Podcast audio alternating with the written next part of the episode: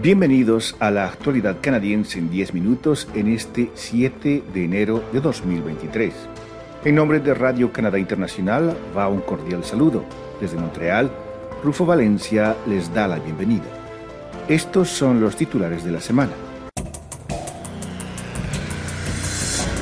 Canadá recibió un número récord de inmigrantes en 2022.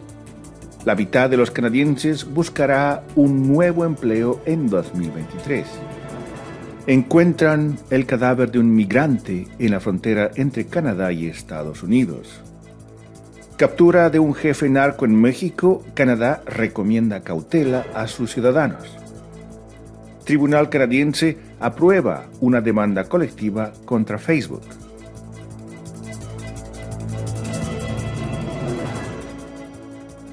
Mediante comunicado de prensa, Ottawa anunció el pasado 3 de enero que Canadá ha experimentado una de las recuperaciones más rápidas en el marco de la pandemia del COVID-19 y que esto se debe en parte a las políticas migratorias del gobierno liderado por el primer ministro Justin Trudeau. El ministro federal de Inmigración, Sean Fraser, declaró que Canadá recibió en 2022 un número récord de nuevos inmigrantes, un total de 431.645 nuevos residentes permanentes. Esto representa el número más grande de personas recibidas en un año en la historia canadiense, luego de haber establecido también un récord en 2021. La última vez que Canadá recibió un número tan importante de nuevos inmigrantes fue en 2013, destacó el comunicado. De acuerdo con la información oficial, los agentes del Ministerio de Inmigración, Refugiados y Ciudadanía de Canadá procesaron alrededor de 5.2 millones de aplicaciones para obtener residencias permanentes, residencias temporales y ciudadanías. Se trata del doble de solicitudes procesadas en 2021. Sin embargo, muchos solicitantes de residencia en Canadá siguen manifestando angustia debido a los retrasos que se registran en el proceso de inmigración. Están escuchando La actualidad canadiense en 10 minutos, un podcast de Radio Canadá Internacional. La mitad de los trabajadores canadienses tiene la intención de buscar un nuevo empleo en 2023, un aumento de casi el doble de hace solo un año, según una nueva encuesta realizada por la firma Robert Half. La encuesta realizada en el otoño encontró que el 50% de los encuestados indicaron que planeaban buscar un nuevo trabajo en los próximos seis meses. Ese número ha aumentado constantemente durante el último año y medio. En junio de 2021, aproximadamente el 21% de los empleados buscaba un nuevo trabajo. Para junio de 2022, ese porcentaje había subido al 28%. Actualmente esa cifra se eleva al 31%.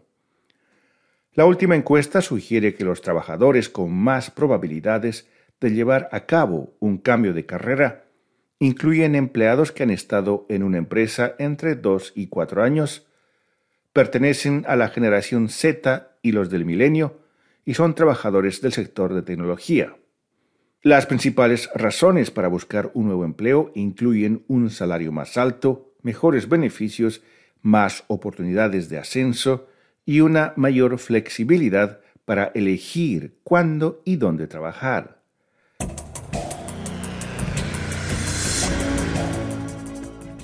El cuerpo de un hombre fue hallado el 4 de enero por la policía canadiense cerca del camino Roxham, el trayecto entre el estado de Nueva York en Estados Unidos y la provincia de Quebec en Canadá, un camino que muchos migrantes sin documentos cruzan para pedir asilo.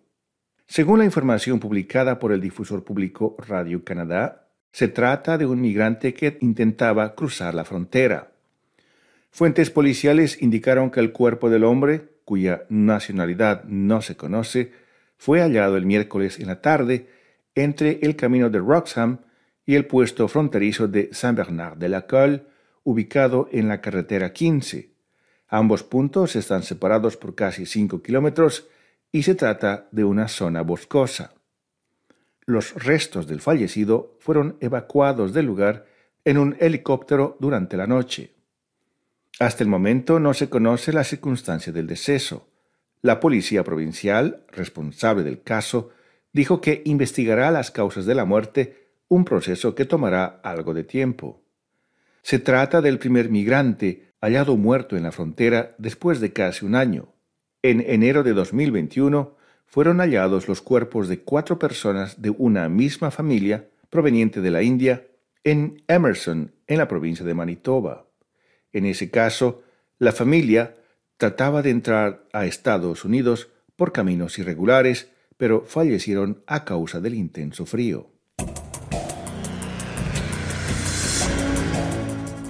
En una operación llevada a cabo en el noroeste del país, a la que siguieron intensos tiroteos entre las fuerzas de seguridad y hombres armados, las autoridades mexicanas capturaron este 5 de enero a Ovidio Guzmán, uno de los hijos del narcotraficante Joaquín El Chapo Guzmán, quien se encuentra encerrado en una cárcel estadounidense purgando una condena de por vida.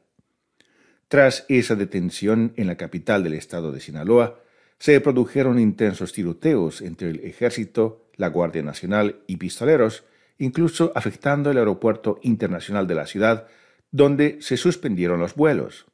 El gobierno de Canadá está aconsejando a los canadienses que se encuentran en ciertas zonas de México que limiten sus viajes y se refugien, si es posible, debido al brote de violencia relacionado con la captura del hijo del Chapo. Al parecer, la violencia es especialmente frecuente en Culiacán, Mazatlán, Los Mochis y Guasave, según Ottawa. Canadá también advirtió que existe una amenaza para las infraestructuras críticas, incluyendo los aeropuertos. Los aeropuertos de Culiacán y Mazatlán estaban cerrados y se habían suspendido todos los vuelos en los mochis hasta nuevo aviso. Esta es La actualidad canadiense en 10 minutos, un podcast de Radio Canadá Internacional. La Corte de Apelación de Quebec aprobó esta semana una demanda colectiva iniciada en nombre de los usuarios de Facebook que afirman que fueron discriminados porque el gigante de las redes sociales permitió a los anunciantes orientar los anuncios de empleo y vivienda en función de factores como la edad, el sexo o la raza. La demanda colectiva podría incluir a miles de residentes de Quebec que han usado Facebook desde abril de 2016 y que buscaban un trabajo o vivienda durante ese periodo. Facebook tiene 60 días después del fallo de la Corte del 22 de diciembre para decidir si apela ante la Corte Suprema de Canadá. Si no apela, el caso vuelve al Tribunal Superior de Quebec. Audrey Boctor, abogada del bufete de abogados IMK de Montreal, que lanzó la solicitud de demanda colectiva en 2019, dijo que el fallo ofrece un camino a seguir para reclamos que de otro modo nunca se presentarían. Estamos muy complacidos con el fallo de la Corte de Apelaciones de Quebec, que reconoce que las demandas colectivas son un vehículo apropiado para denuncias de discriminación generalizada y subrepticia, dijo Boctor. La discriminación algorítmica que excluye a personas como mujeres y trabajadores mayores de recibir anuncios de empleo es sólo una forma moderna del mismo tipo de discriminación que es ilegal según la Carta de Derechos de la provincia de Quebec. La abogada Boctor estima que la demanda colectiva podría involucrar unos 100 millones de dólares en daños. La empresa matriz de Facebook, Meta, se negó a comentar o decir si planea apelar o no ese fallo.